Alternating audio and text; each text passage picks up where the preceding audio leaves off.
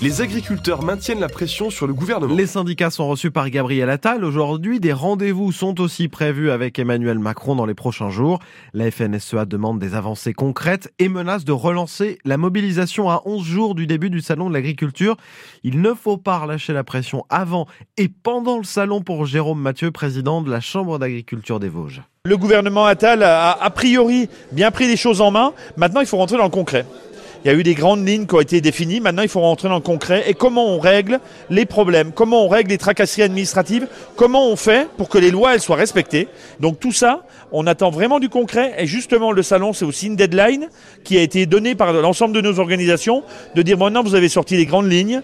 Qu'est-ce que ça va donner concrètement Et justement, au salon, il faut que vous arriviez avec des mesures très concrètes, très pratiques, qui concernent tout le monde, qui concernent à la fois le grand céréalier, mais c'est pas trop le cas dans les Vosges, mais qui concernent les éleveurs, qu'ils soient petits, grands, moyens, qu'ils soient en montagne ou pas.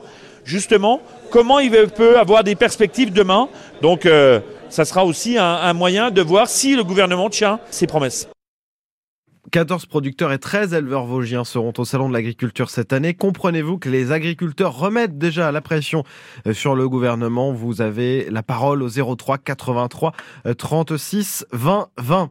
De bonnes nouvelles pour Saint-Gobain-Pam et ses 2000 salariés en Lorraine. L'entreprise vient de signer deux gros contrats pour des canalisations en Italie et en Angola. Cela permet d'éviter le chômage partiel. On y reviendra dans les infos de 8 heures. Un déchaînement de violence à Bruyères dans les Vosges. Un homme a reçu une dizaine de coup de couteau dans la nuit de jeudi à vendredi. Il est hospitalisé à Nancy. Ses jours ne sont plus en danger. Un homme est mis en examen dans cette affaire pour tentative d'assassinat. Il est en détention. Selon son avocat, l'agression a éclaté après avoir vu la victime entrer dans sa camionnette pour commettre un vol. Retour à l'Assemblée nationale pour neuf anciens ministres. C'est officiel depuis cette nuit et la validation dans le journal officiel. La Nancéenne, Carole Grandjean redevient députée de Meurthe-et-Moselle. Elle était ministre de l'enseignement et de la formation professionnelle depuis l'été 2022. C'est son suppléant, l'avocat Philippe Qui siégeait depuis. Il rend son écharpe après 18 mois à l'Assemblée.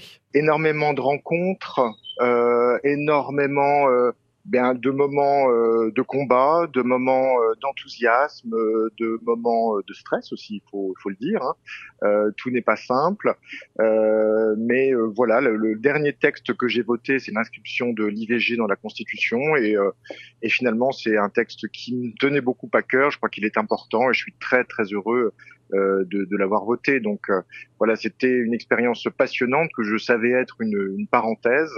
je l'ai vécu avec beaucoup d'implication, beaucoup de, de, passion, et je suis vraiment très heureux d'avoir d'avoir vécu cela. Philippe Guillemard redevient avocat à plein temps. Un autre député, François Ruffin, en visite en Lorraine. Le député insoumis de la Somme, qui pourrait jouer un rôle lors de la prochaine présidentielle, était à Nancy hier. Il est venu soutenir l'INRS, l'Institut national de recherche et de sécurité, 400 salariés à Vendœuvre, dont 250 chercheurs et ingénieurs. L'INRS s'intéresse à nos conditions de travail. Il fonctionne avec un budget raboté d'un tiers faute de vote, à l'Assemblée. Pour François Ruffin, il faut défendre l'Institut. Le travail en France est en souffrance. On est euh, quasiment record d'Europe pour euh, les accidents du travail, les maladies professionnelles, les inaptitudes, le stress au travail.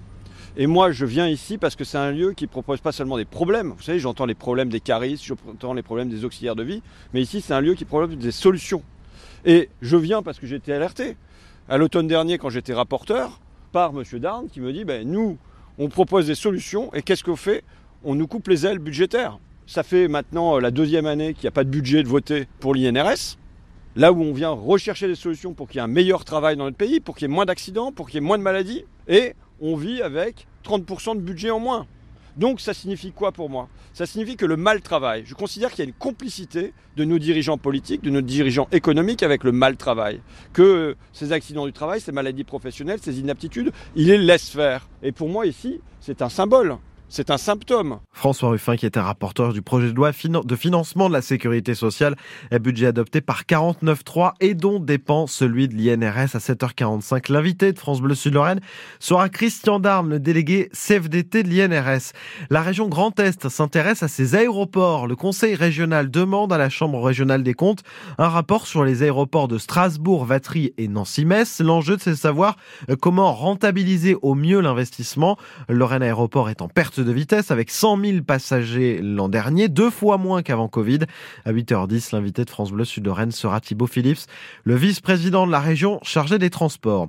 Enfin, l'AS Nancy-Lorraine battu dans les dernières secondes à Niort hier en national, revers 2-1 sur un penalty très discutable. Fin de série pour les Nancéens qui restaient sur six victoires de suite. La SNL recule à la sixième place. Prochain match vendredi face à Marignane, 7h35 sur France Bleu Sud-Lorraine. Normalement, la pluie devrait nous épargner. En contestation suite à ce penalty discutable, Oui. je ne vais pas donner la météo. Ah bon J'ai plus envie. D'accord, une grève quoi. C'est une grève. Un débrayage sauvage. Mais elle je la voulais, cette victoire de la SNL.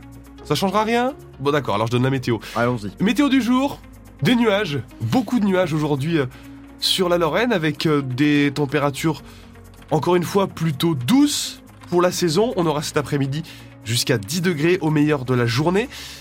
Ce matin, les températures sont quand même plutôt fraîches. 2 degrés, 2 degrés 8 même pour être tout à fait précis à Rosière-aux-Salines.